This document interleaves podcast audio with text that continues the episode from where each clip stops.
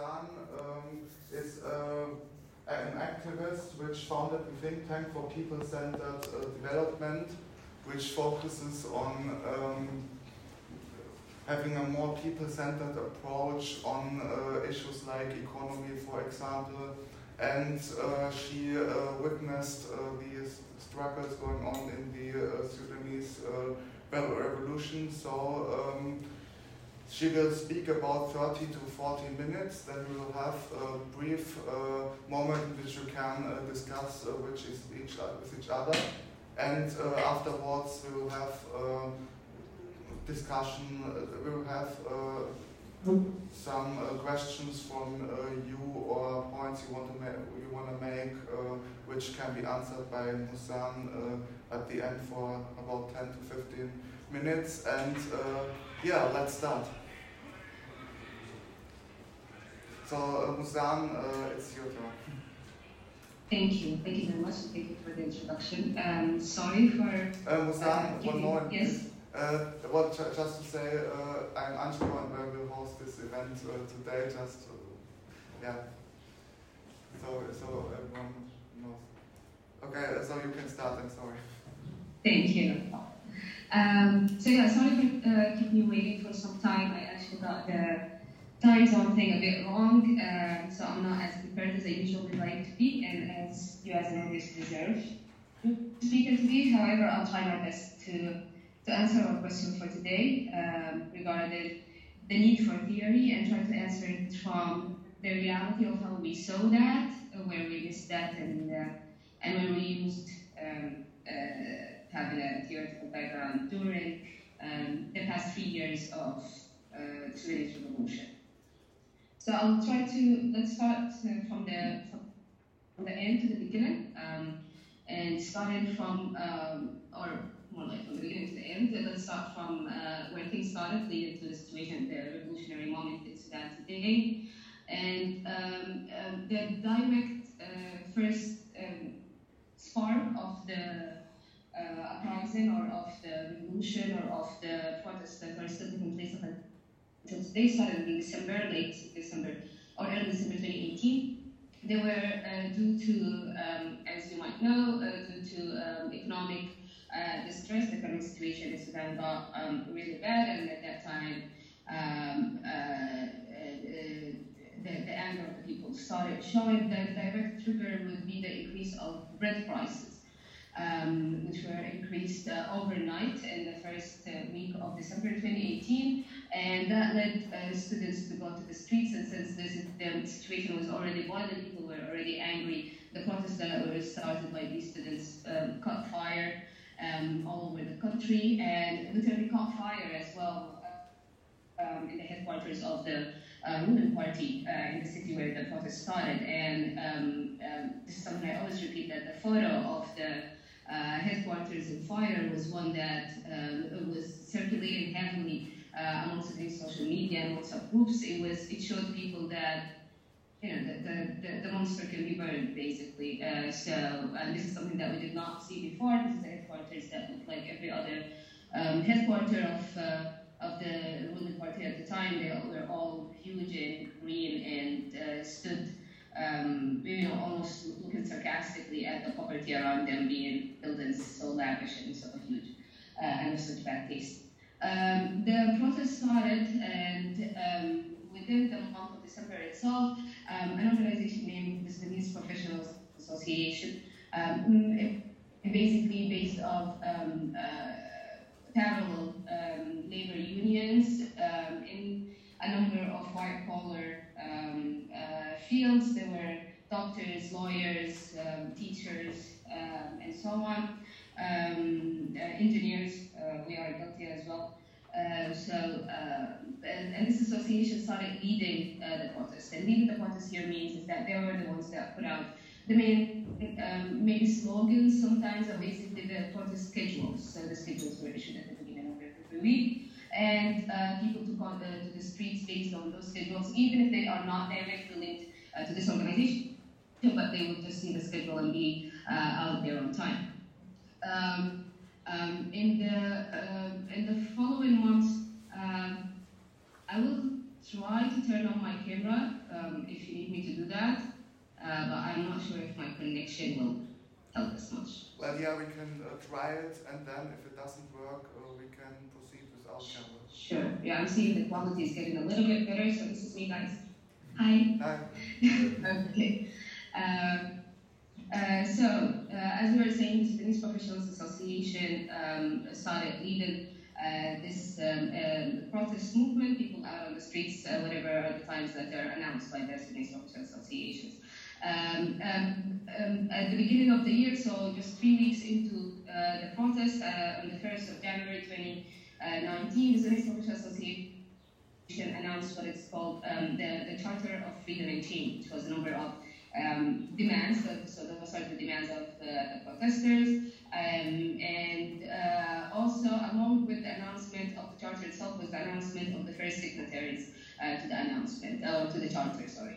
Um, and they were basically the big uh, players, uh, those who played the role of governmental opposition throughout the modern history of Sudan. So you had um, a number of, of um, agriculture, agricultural capitalists, a number of trade capitalists. Uh, you have also uh, small parties, um, a number of them mostly either uh, claiming to go beyond the ideology or be clearly neoliberal. And the Sudanese Communist Party, who has um, long-standing uh, practice of um, um, alliances with what it calls the uh, national capitalism, um, and we are still in search for what is the not national capitalism that they are against. So anyway, they are allies of the national capitalists, and um, they um, and uh, this has, has been uh, their their practice for a while. So this is what we saw.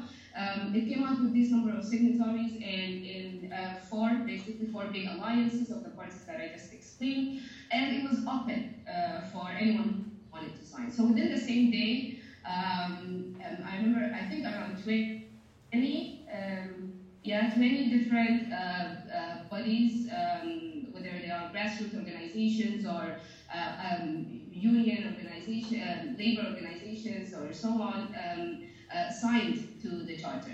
Uh, some of them even just announced forming themselves and signing for the charter. More than 100 were signatories by the end uh, the same week. Nevertheless, uh, it was always the first, the big four that remained the ones with the decision-making um, um, access uh, or ability within uh, what was then called the Forces of Freedom of Change, and Change, that is uh, the FFC. Um, now let's pause here on the story a bit and look at the charter itself and some of the things that we uh, just looking at lessons learned. Some of the things that we as people should have seen in this charter, but at that time um, honestly did not have the time or the critical tools uh, for a good number of us uh, to, uh, to, to, to, address it. Uh, one of the main demands uh, that the Charter cites that the new government, so it calls for the end of the current regime and a new transitional government put in place um, and a number of demands, things that this transitional government need to do. Um, of course, the, the, the, going for the model of a transitional government itself uh, should have been questioned at that moment. However, our history did not tell us anything else. Uh, we, we have not uh, been, um, it, it's not something that is part of the public debate uh, in Sudan, this, um, at least now, this, this point of uh, a transitional government versus a, a, revolutionary government, and what is a revolutionary government, and how does it act, and how the model of a transitional government uh, cannot sustain uh, uh, or cannot fulfill the demands of what only the revolutionary uh, government and government of the people can do. Um, another thing within the within those uh, set of tasks that the, the government, the so-called transitional government, was supposed to do was to solve uh, the roots. I'm trying to translate, but I'm not very good at it. Uh, but it is basically to, to, solve the roots of the of conflict in Sudan without um, while maintaining um, the, the native or the original uh, or the in place, basically, the in place uh, land tenure uh, setup, which is, um, if, if you know anything about um, the conflict in Sudan, you will, you will laugh at that because it is a conflict of land.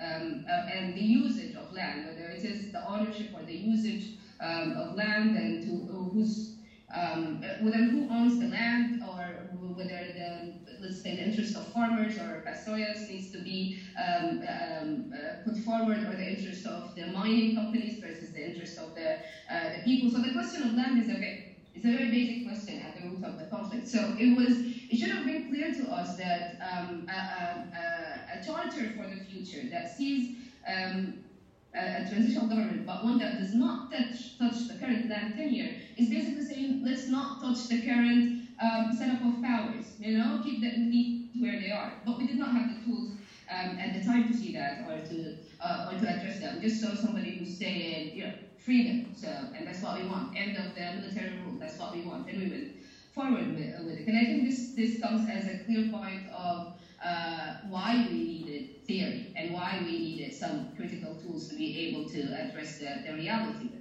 Um, let's jump back to the story and see what happened um, after that. Um, so uh, from the formation of the uh, FFC, the Forces of Freedom and Change, um, and uh, it was the, the people, the, the reply of the the response of the people for that was basically that we know those people, those people who are the, the big four, they have been uh, lying to us, been in different kind of alliances with the government throughout the years. We do not trust those people, but we trust this new association called the Sudanese uh, Professionals Association. Did we at the time um, analyze the difference in interest between the Sudanese Professional Association, as it was said, and uh, those powers? No, we relied only in history and lessons learned. And that's why sometimes, and, and that's why we saw clearly that lessons learned without theory will only help you in exactly the same situation. Once a factor changes, it's no longer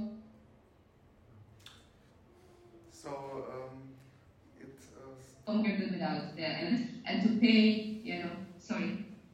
Um, yeah, uh, we can hear you perfectly, and uh, video quality is also perfect, so you can proceed. Okay, awesome. Uh, so yeah, uh, what I'm what I just wanted to say is that I, I know there's a good chance most of what I'm saying comes um, as you know the most, most basic thing, but that's a basic learning for us as well. That the most basic things are, are, are basic for a reason, and the lack of them actually can change the, the futures and lives of um, whole countries. Uh, so um, the people rejected the, the, the forces of effective change to some extent, given the history they had with them, but accepted the Sudanese Professional Association and their leadership. Um, and said it clearly that we accept those people as comrades, but not as leaders. And in Arabic, it was wa That was the main slogan of how we're going to deal with the old forces. Um, in um, the following months, uh, the, the crackdown by the by the states, by the state schools of violence became um, uh, harder to deal with. A lot of deaths, uh, the, the, they dealt with the protests more violently and so on. And so on, the, the Police Association um, revived this, um, not very old, but rather kind of familiar idea in Sudanese political sphere, which is the idea of the neighborhood resistance. So the Sudanese Professional Association put out a call asking um, revolutionaries around the country to form neighborhood resistance committees and to form them um, um, in the neighborhood level, and then, then, later on there will be some kind of uh, network on the uh, district level or on the city level and so on. Uh, but basically, let's start with doing this, and the main aim that was put out is to decentralize uh, the, the process, so to make it more difficult for the for the, the police or the army or whoever it is or whatever militia of the, the, state to make it more difficult for them to stop, stop all the protests at the same time uh, if they're taking place in like, I don't know, 10 neighborhoods in every city around the country.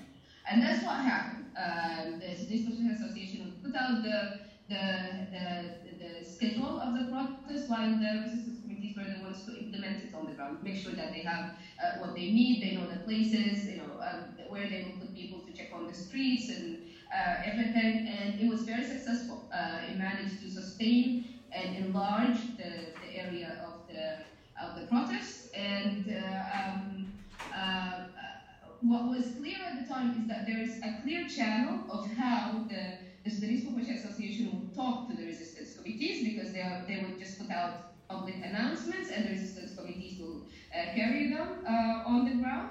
But what was not clear is what is the feedback channel. So if the if the resistance committees wanted to talk to this leadership or to give opinions or to uh, say why something cannot work a certain way? How do they talk back? It was not, there was no channel that was closed.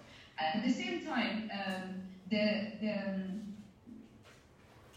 uh, this, this uh, it's just a first instinct uh, response of let's all be united that the people took towards uh, the new leadership. Let's all unite under the new leadership made it also difficult to put out, uh, to publicly put out um, maybe you know rejection of a certain announcement of the uh, Sudanese Professional Association or even just an opinion about a certain um, uh, track that uh, that uh, they took. Accordingly, the SPA got this kind of color of like, like just got it was just surrounded by a lot of do not touch. We're not supposed to talk bad about the new great uh, leaders.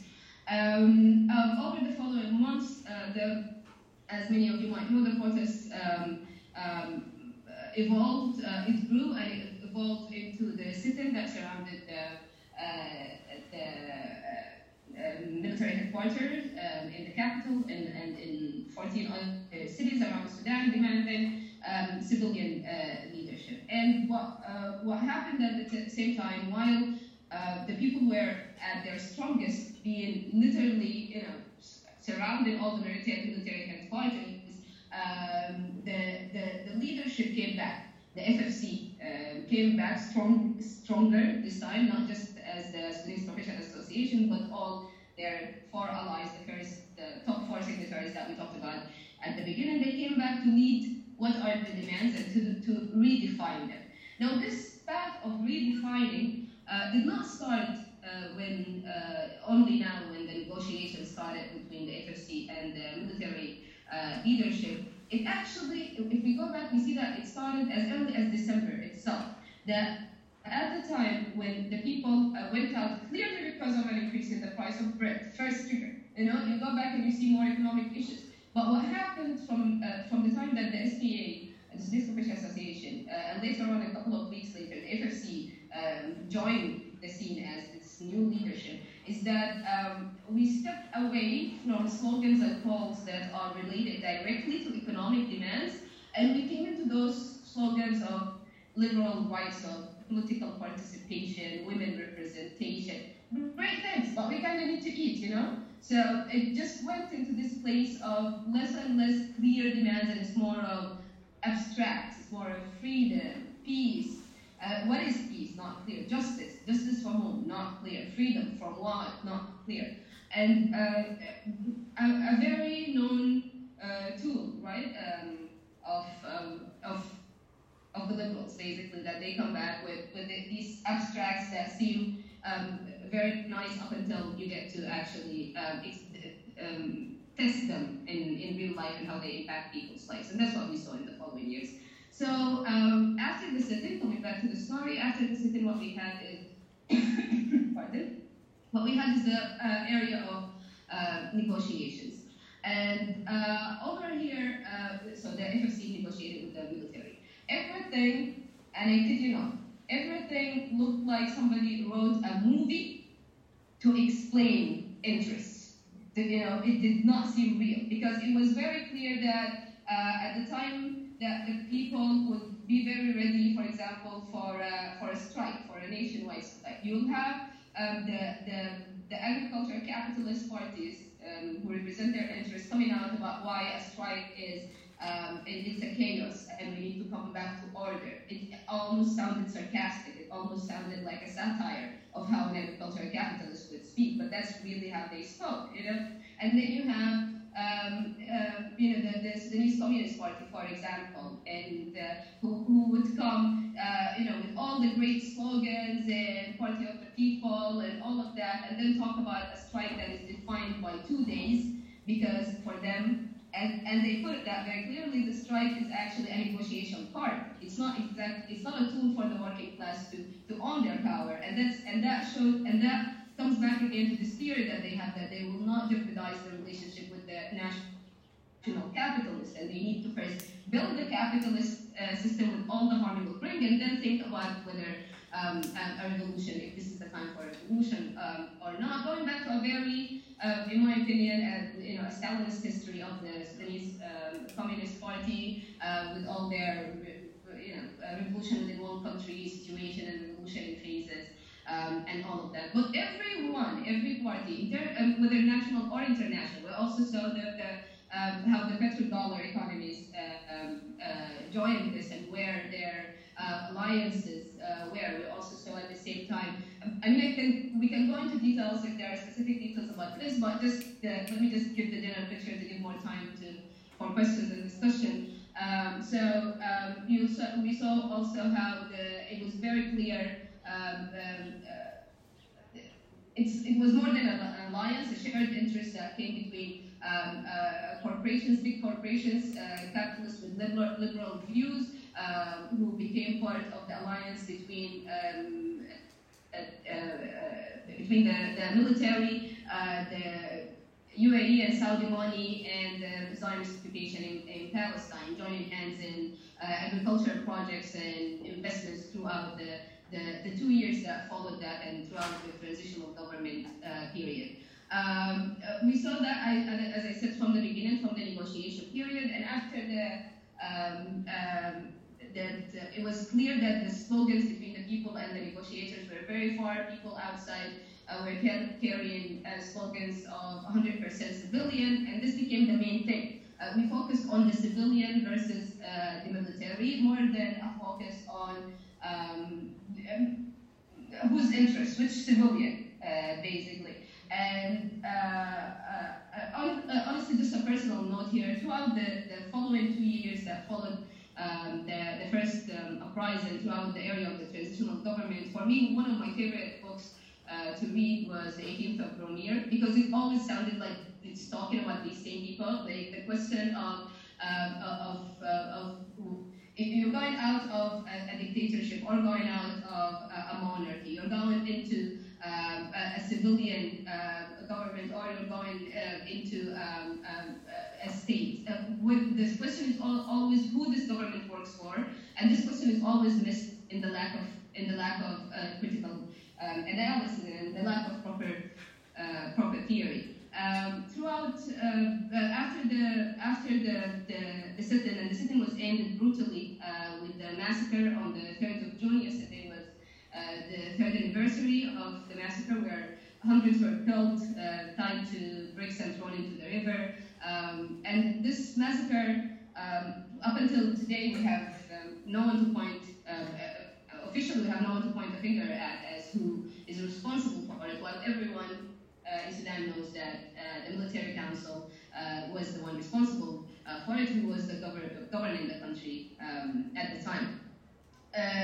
while we do, do not know who, while we do not have somebody, you know, being responsible, held responsible for this massacre, is also why uh, the transitional period was a period of no change. Uh, and it's basically because this concept of sharing power, which is the concept that uh, the FFC uh, came, came, to with the military council uh, after, after a massacre, um, they decided to share power with those who killed people.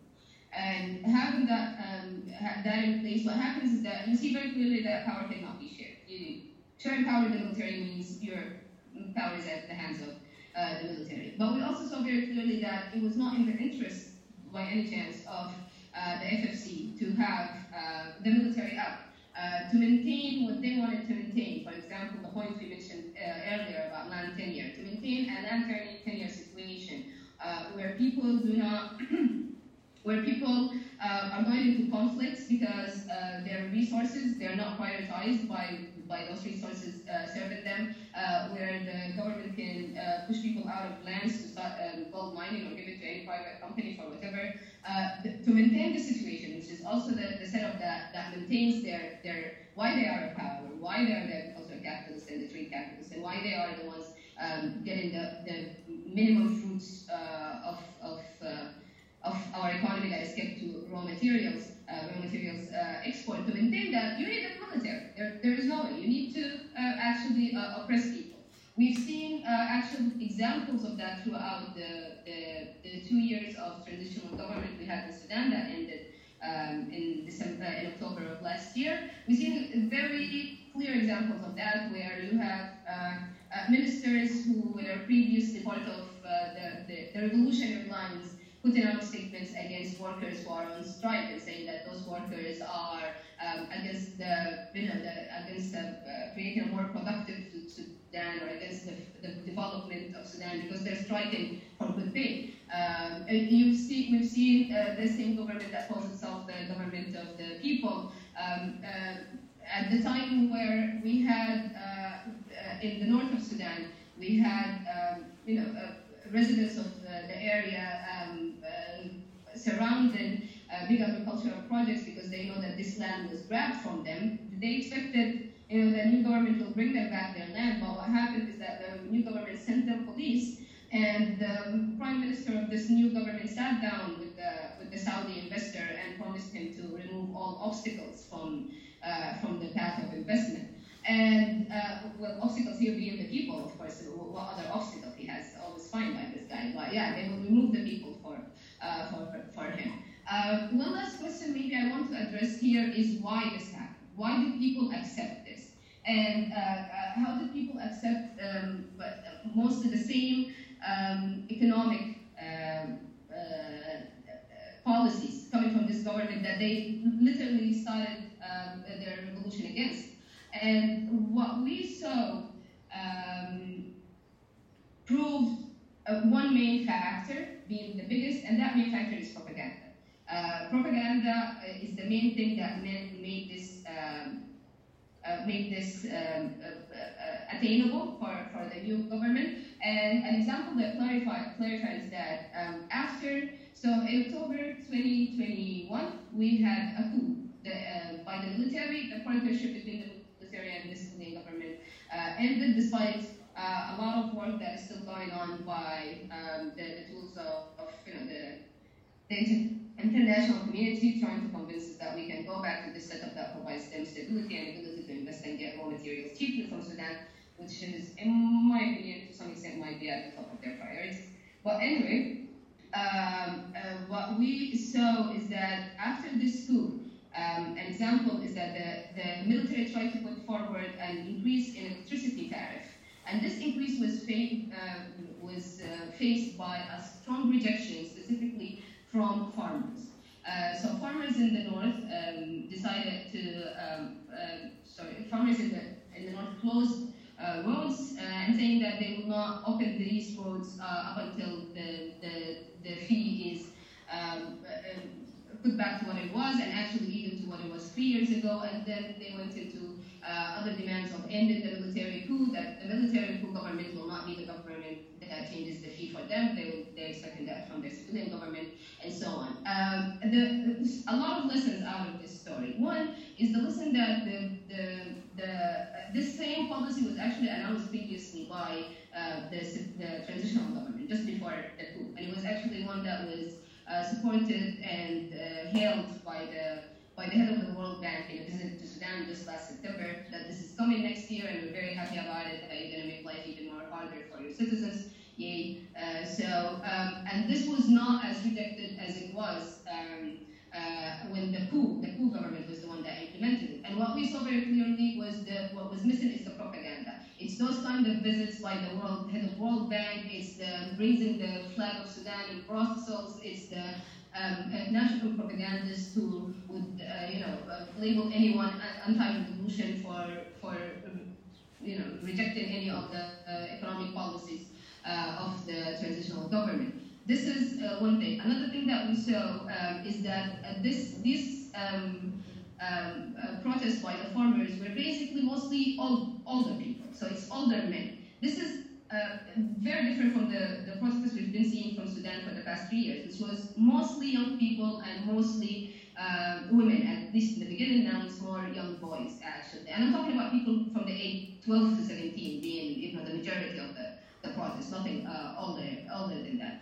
But uh, the situation in the north for the farmers was different. It was all men in their 40s, you know, with their uh, traditional attires and all of that, the ones we do not usually see in, in the in the known photos uh, of the protests in Sudan. And that kind of, you know, kind of cracked the narrative of it being a youth revolution, one which we worked very hard against, because when you take it as a youth versus old revolution, something that you know a lot of think tanks would love to do, you you take out the interest part. You make it into a situation where, where we will be happy, happy to have a young minister telling us about the new austerity measures, as if what matters is that the person speaking is young or old. And it's, it's a very, it's a fogging tool that is very uh, commonly used by those, by, by, by, by liberal think tanks, and we see it uh, very often. So this broke, broke it as well. And the third point, and that's, um, I think that's a, a good point to end with, that we saw in these uh, uh, protests, is that what did the farmers do? The farmers did not go on strike.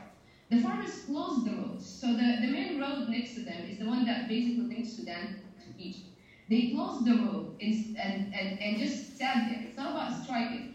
So what we see is that the experience and the analysis of those farmers, of, of their situation, of their relation to the state, tells them that this is an extractive rentier state.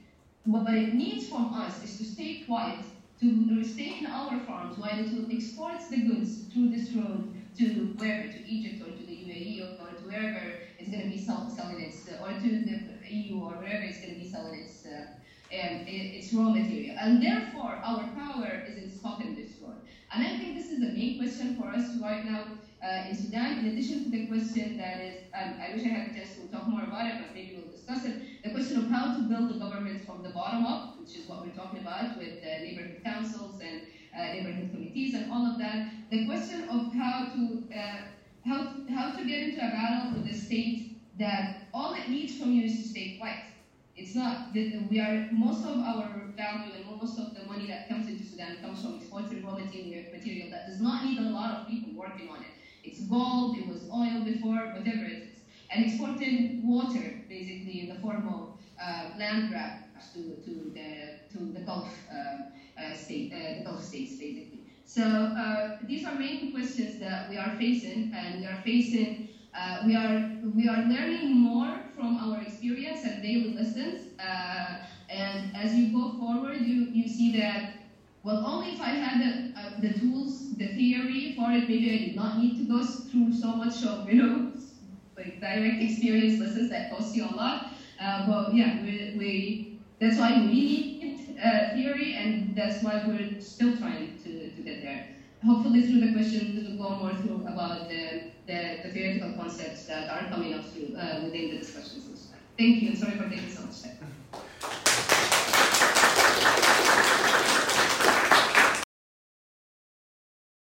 So yeah, you can answer the questions if uh, this is convenient for you.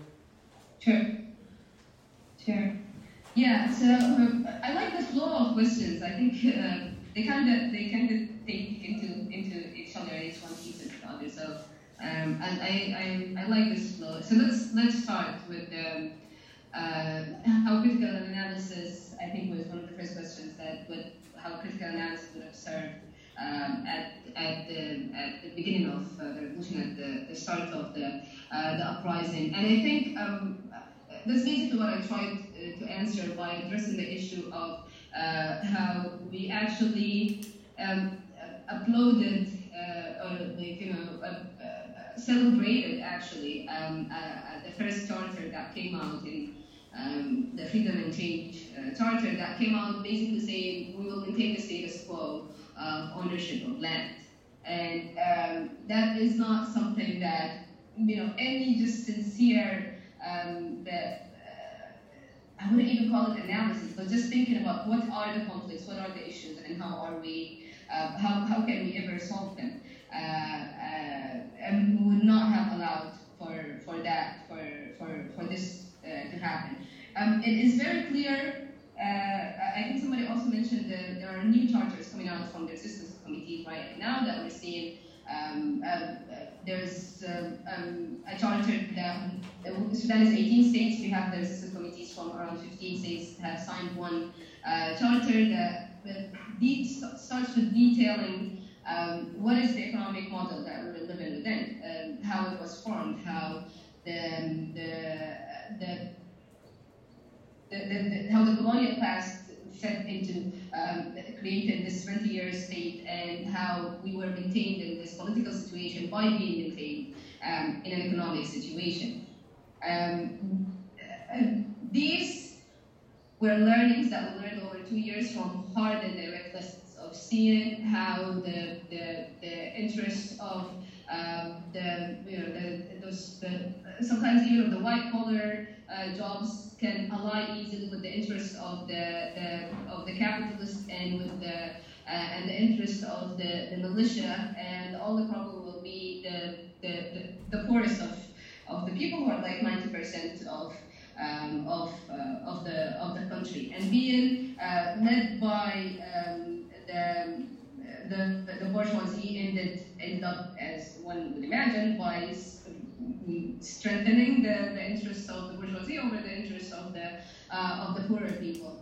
Again, everything that I'm saying, I know that it seems like basic logic, but you'll be surprised how often we do not follow the basic logic and how we create our allies or where we put our power or which kind of group do we stand behind and which kind of phrasing of our demands or which kind of uh, uh, misphrasings we are willing to let to, to take place and eventually in a few years um, in a revolutionary state um, in a few years you'll see very clearly that you've lost a lot of blood because you allowed that misphrasing that because at the moment you allowed uh, a call for bread to turn into a call for political representation. Because a call for bread can only happen if you have proper political representation so that there cannot be so that the, the you know the, the wealth will be distributed in a way that everyone will have bread but political representation can, representation can happen for every group that there is there without their economic situations changing at all.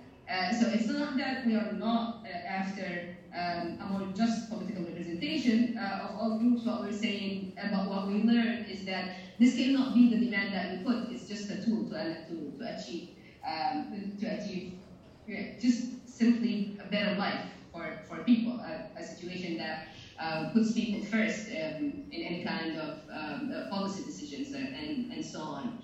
Um, one thing where it becomes very clear, and I think we should see this around the world, it becomes very clear uh, what we are lacking uh, in, in terms of um, uh, putting our um, theory even to practice is we always have those figures um, in Sudan, uh, we saw that at the heads of the FFC. Those are people who are respected from good families, well dressed. They can speak very good English. Their Arabic is always perfect. They have wonderful handwritings and they know how to put on a suit.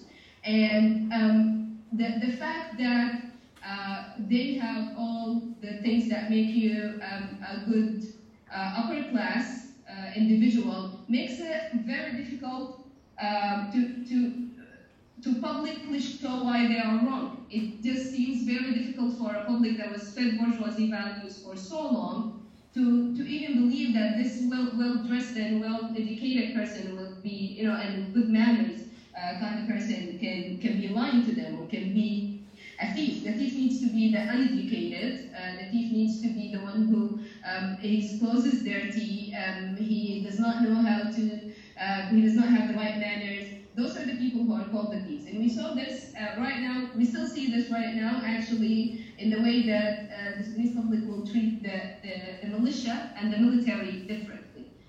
The militia and the military are, are both um, people, are, are both uh, um, uh, uh, actors who have committed crimes um, in Sudan. However, um, the, the militias are considered with less um, as I say, they, they are less respected by the people, and the fact that they are less respected, as people would say it, um, and uh, uh, many would uh, uh, phrase it, is that they are not as educated as the military. So it doesn't matter that they're both killing people, but what matters is that they're educated. So what we're seeing over here is that the values of the bourgeoisie are all over the place in a way that we cannot even analyze using um, our own values. I will have to skip on some questions because I think I just um, spent too much time um, in one, but I'm going to try to, to, to, to put together my answer of what is the best case scenario, how to build the government from the bottom up, and maybe um, um, um, and the question of the resistance committees altogether. Because the best case scenario is to build from the bottom up. And building from the bottom up, what we're talking about in Sudan right now, you see a lot of those resistance uh, charters that talk about uh, starting from the um, uh, local councils level. So local councils that take over their areas, um, manage them, and create networks uh, that go all the way to a national uh, parliament. And this is a situation where we need, we, have, we are trying to bring a lot from the uh, from the, the Russian Revolution of 1917. We're trying to bring from it the uh, values that we think are very important, and the, the, right to recall as an important point in how you choose um, delegates and not representatives. And even this, uh, this point of delegates but not representatives, they are delegated to take a certain task. And you'll be surprised how these small um, you know, phrasing and nuanced issues are actually impactful in the way that if you send a representative, they, they get status out of being there and this uh, changes the way they behave, while with their delegates, even the public is dealing with them as if you're not doing what I delegated you to do, then you are not actually job and can be uh, removed from there. So what we learned, um, and, and, I think is some of the best learning that can go out there, is that uh, the best way to do anything is to do it as um, collectively as possible. So, and when we talk about democratizing access to power, we get serious about it. So we go to the level, uh, we choose the level of representation or of delegation where people can have the most direct input. Uh, we've, we've had um, a history in Sudan the most left being the most centralized, um, uh, which just goes against even the main uh, point of, of, of, of, of democratizing access to, power and to, um, and to wealth equally. I, I will come back to the question of how the global left can help us, uh, but uh, maybe go to another round of questions. Okay, yeah, thanks for um, answering uh, these all very interesting uh, questions. Um, so I'm uh, taking up uh, requests for questions uh, anytime, so uh, you can uh, just raise your hand and I will register it. Um, yeah, so um, you wanted. Uh, Thank you very much for, for the very interesting information you gave us. Um, I wanted to ask you if you can recommend uh, some literature that will, where I can dive deeper into the things that you have told that uh, that support the, the, the, views that you have, where I can read more about uh, the things you told about. Can you recommend something? Okay, um, so next is you.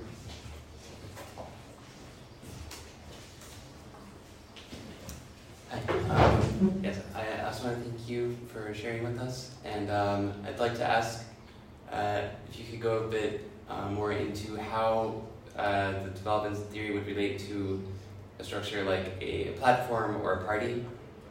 Um, if there are thoughts on like, yeah, how to how to uh, kind of unify around the theory. Okay. Um, perfect. Uh, so.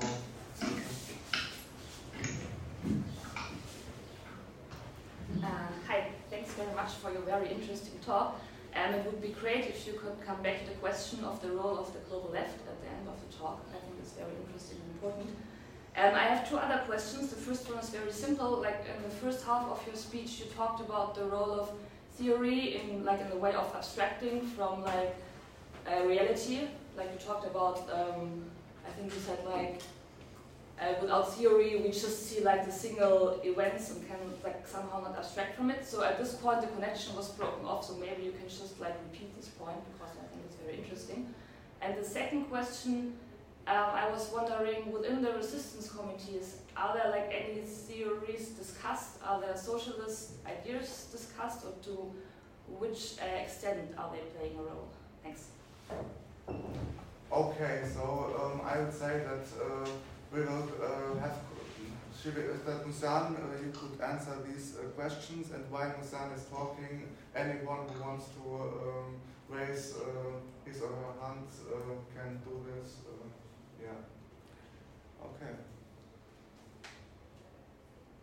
And then afterwards we will close uh, the list. So, yeah, Muzan, it's your turn again. Sure. Thank you.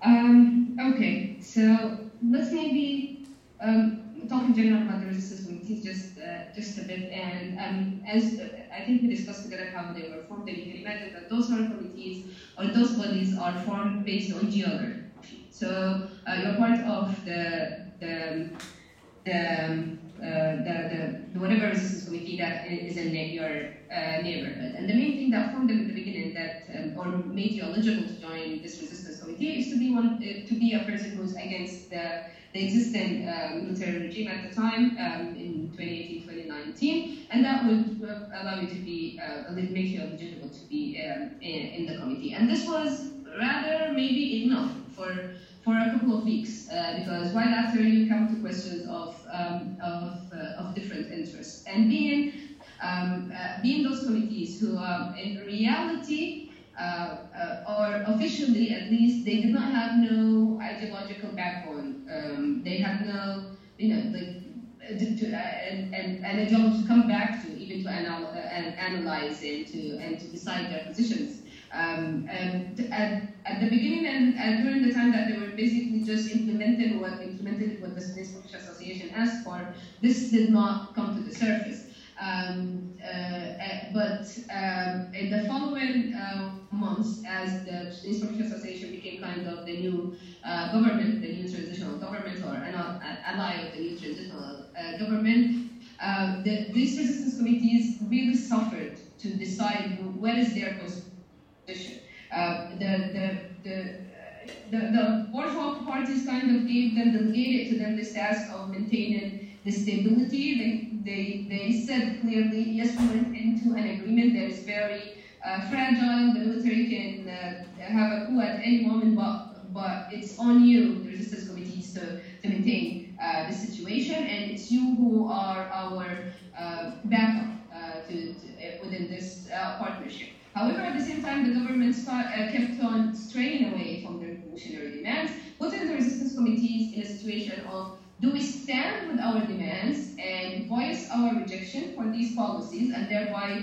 uh, jeopardize the role that was given to us to be you know, the, the backers of the backbone of the, the, the part, half of the, of the partnership government, or do we stand behind those people um, and just make sure that we maintain this uh, partnership for as long as possible and then lose um, any possibility of getting those demands uh, uh, ever um, uh, fulfilled. And, and, what the government would say is that those demands will be fulfilled in the future. And people took some time to, to, to get out from under the fogging of, of, of the situation. And um, uh, being geographically based part, parties, yes, or actors, um, did not allow the resistance committees to, to go through the the, the, the, exercise, the, the analytical exercise and the uh, political exercise uh, necessary to define um, to define an interest and to de define uh, where you stand regarding different policies or decisions from the from the from the government. Um, many would say that the resistance committees need to grow to become that and to fill this role, but and as one of the um, participants pointed out, um, a, a body built without ideology cannot become the cannot cannot do what the what the revolutionary party is supposed to do. You cannot do without the revolutionary party, no matter what you do, with grassroots, um, uh, you know, demand-based groups, or with uh, just labor, or with just resist- neighborhood committees. You get to a point where you need a, a body with a clear revolutionary ideological backbone to stand on to come back to. Without that, it's just it's it is not doable. That that we learned. And to a far extent, what we're trying to do right now in Sudan is as much as possible to cover for the lack of the political party that we did not build uh, um, at the time. Because I I myself do not think it's doable to build a revolutionary party after the revolution starts. Like you need to do that at the times of um, um, at the times where the, the where the revolutionary moments are at its lowest, that's when you build a market and it grows uh, as the revolution grows. But to build it right now, I don't see how it's doable, but it would be great. Uh, without the lack of this uh, revolutionary party, there is nothing that that, that, that can can be done. I fully um, agree with that. That's why the, the resistance committees are are as much as they are doing, they are the ones maintaining the protest up until now after the coup and for six months or more right now, the coup cannot um, put in um, a cabinet or a prime minister because of this. They are the ones who managed to bring down um, a couple of attempts by the United Nations for negotiations with the uh, military that are the ones that are sustained the non-negotiate, sustaining the non-negotiations uh, uh, slogan, uh, but they are, and this is the reality, they are, as a tool, limited in being able to to, to, to create a, a, a new reality uh, without the the Revolutionary Party uh, being in place. It just it just doesn't work. At the same time, they could not evolve to become the neighborhood councils because they were not created to to to um, uh, accommodate everyone in an area, but was, they were created as those small fighting cells that can be the core of the struggle in every um, in every area. So they become um, a third uh, a third body. They are not the party and they are not the local council. They are the resistance committees. That's what they are, and they have their um, their own uh, path. Um, um, within uh, um, theory about theory within the resistance uh, committees, what we're seeing, maybe the charters that were put out by the by the resistance committees shows to a far extent the evolution of their um, of theory within uh, within the committees and how they analyze the uh, the, the, current situation. Um, there are two main charters that came out, and I would love to, um, um, like, I'm not sure if there's an English translation. There's an Arabic translations that I can share. Uh, they're available, and uh, there's an Arabic version. I mean, in Google Google Translate does a pretty fine job, uh, at least uh, so uh, those two main charters that came out, you have one, as I said, that is signed by 15 states from the 18 states, uh, Sudan is committee in 15 states, and one that is mainly signed by the uh, by the capital, uh, by the resistance committees um, in the in the capital. And it is interesting to see that although both uh, um, uh, uh, both um, charters speak of the same end result that they're seeking, and the same that they are seeking, um, you know, wealth distribution, a new model of wealth distribution. They are seeking um, uh, uh, in a kind of a new definition of what, what are rights as a citizen. They are seeking a new way of governing that people are more involved in. However, the tools are very different between the two. This one that is written by the resistance committees of the capital seems to still be interested in using the tools of the status quo. Uh, so whether it is um, negotiations of some level, um, they talk about negotiations within the within the um, uh, forces of the revolution or the national um, uh, actors with interest without clear uh, cut between um, those interests that, that, are, you know, more of the people or like more poor people uh, oriented uh, and those interests who are more uh, capital oriented. Um, so um, what we see is that um, the capital and being the capital, being uh, the, this place where you have you know 75% maybe of the population, most of the most, most of the services being the place where um, um, the status quo has helped by becoming the center of managing the, the wealth and thereby all the wealth comes from the from other areas uh, to the capital that has always benefited from this situation. Being that made them write a charter uh, that is more aligned with their interests. When we, when we go to the, the, the charter that is written by the uh, by the by uh, resistance committees uh, outside the capital, it goes more into the loopholes, and that's where it shows you that um, uh, clearly, easily, uh, whoever, if it's in your interest to, to, to maintain the status quo, you will maintain them, even if you are the resistance committee, and if it's in your interest to go towards uh, uh, more of the root cause and more radical change, you will do that. The lack of a, a political party that clarifies this analysis make it seem like personal um, alignments or personal preferences of those individuals in the capital versus those um, individuals uh, outside it. Um, and uh, let me go directly, because of the time, to the question of uh, what the international left can do. And I'm just going to be very practical in what exactly we need and we always need it. We need clear information about what your countries are doing in Sudan. You have access to information that we do not. Um, I mean, all the first points about we all need to make the revolution, you know, victorious in our countries and to work everywhere. I think we all need that. But let's get into practical points.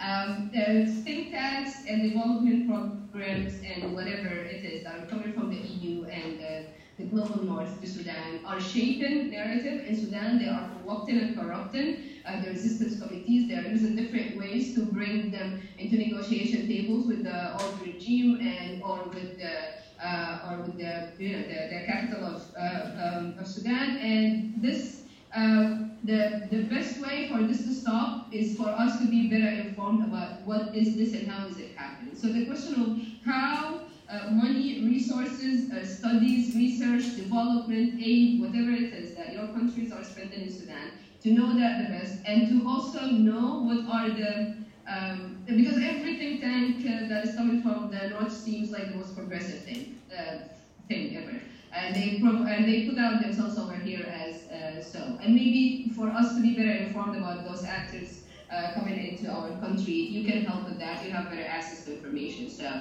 this has always been what I tell people in the northern hemisphere is give us information. We need to know what they're doing in, in our countries. That's all.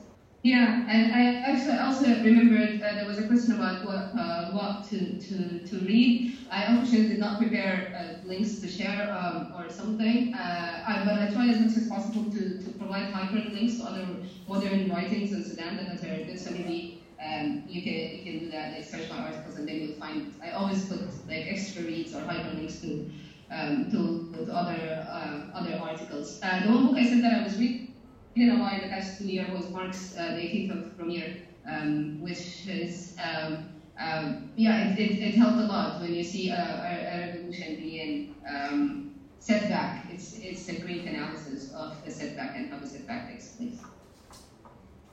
Okay, so um, if uh, there's no one. Uh, I didn't understand about the link. What did you say? Um, okay.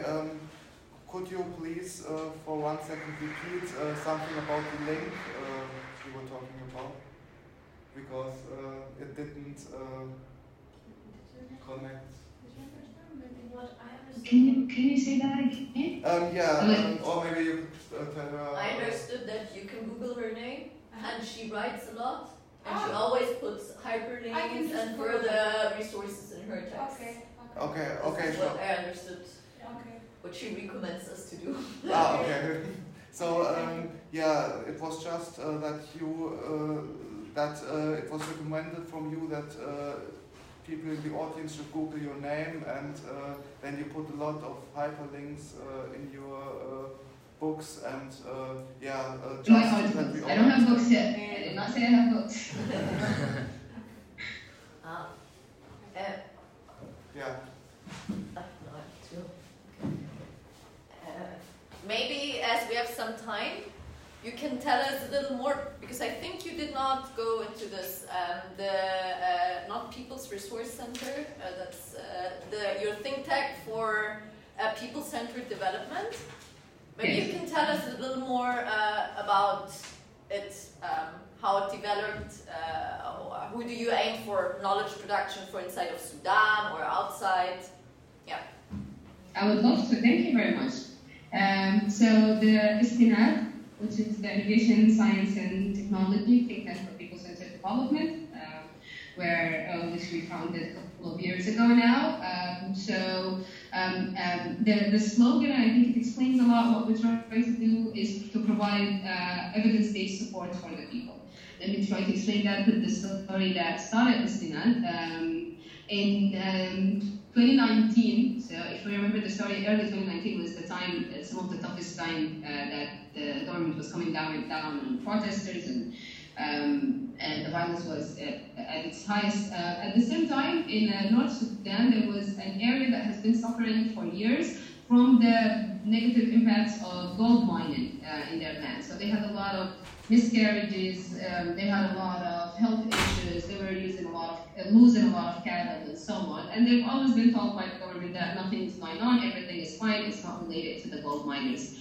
And what people uh, in that area did is that they contacted a number of uh, researchers, including uh, some of our co-founders, uh, to uh, do research for them. So I research for the people, um, to, to, to that, that does not carry the bias of the government, that they saw the government is pro uh, mining companies. And um, so they did that, um, and the, the output of the research is what they used to then start protests and also closing the road, the same road that is closed, uh, um, as I said, because of the electricity tariff. They closed the road and they provided uh, the findings of this study that says that the gold mining needs to be moved up a certain number of kilometers away from the from the city. And although this was one of the toughest times security-wise, dealing uh, like the situation between the state and the people, uh, the state still had to listen. They, those, those, people, they had the resistance, they stood there, they had the bodies, so they put a number of bodies in the street, and they also had the numbers, and they had, uh, you know, the clear evidence of what is happening to them and what they want, that they want this uh, to be moved from this, uh, this factory, moved from this point to the other.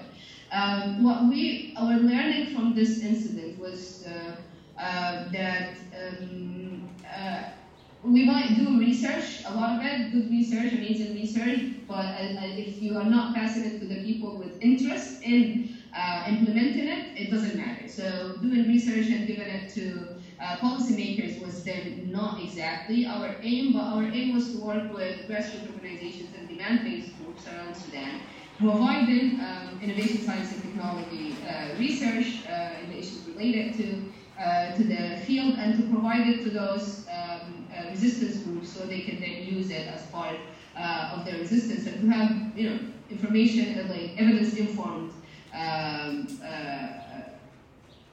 to have some evidence-informed um, policies basically that they build uh, their demands on. So this is basically who we work with. We still work with the demand-based groups, and we still do um, um, basically what every think tank does, whether it's uh, research, policy briefs, and so on, but with the only difference of doing them for the people. And it's surprising how different it is when you do something not looking at you know, GDP increase, but looking at increasing the quality of life um, of, uh, of the people. And it's also amazing to see research when it's put into work uh, by the people, not to pass it uh, through ministries and talks to government and so on. So that's, uh, that's what we're trying to do.